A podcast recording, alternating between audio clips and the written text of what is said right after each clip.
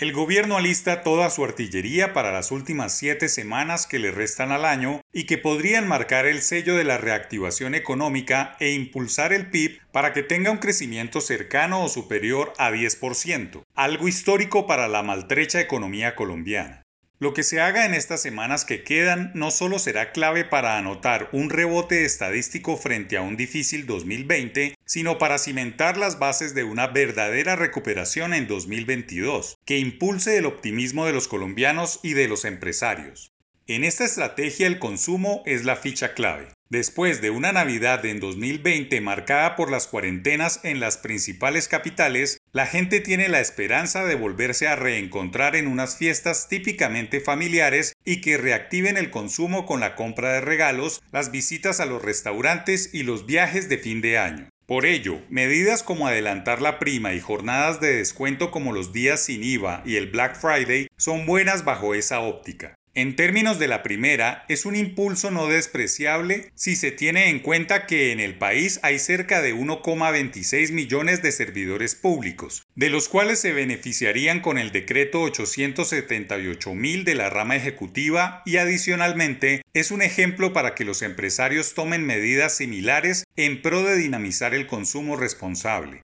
Solo esta medida, si se impulsa de manera masiva en el sector productivo, podría movilizar más de 6 billones de pesos que llegarían a las pyme y grandes compañías e impactarían directamente en la generación de empleo, volviéndose un multiplicador importante. La estrategia estaría respaldada con la dinámica del día sin IVA, que en la última jornada no solo logró ventas históricas superiores a los 9,8 billones de pesos, sino que generó una corrección parcial en el comportamiento de índices de precios al consumidor IPC sobre los artículos como prendas de vestir, calzado y algunos productos de tecnología. Este último punto es clave, cuando el fantasma de la inflación está rondando y podría empañar la fiesta de la reactivación del próximo año, como ya han advertido las autoridades económicas que adelantándose a las noticias han empezado un proceso de normalización gradual, que va en línea con las proyecciones de que se podría alcanzar el nivel de producción potencial de la economía colombiana hasta finales del año entrante.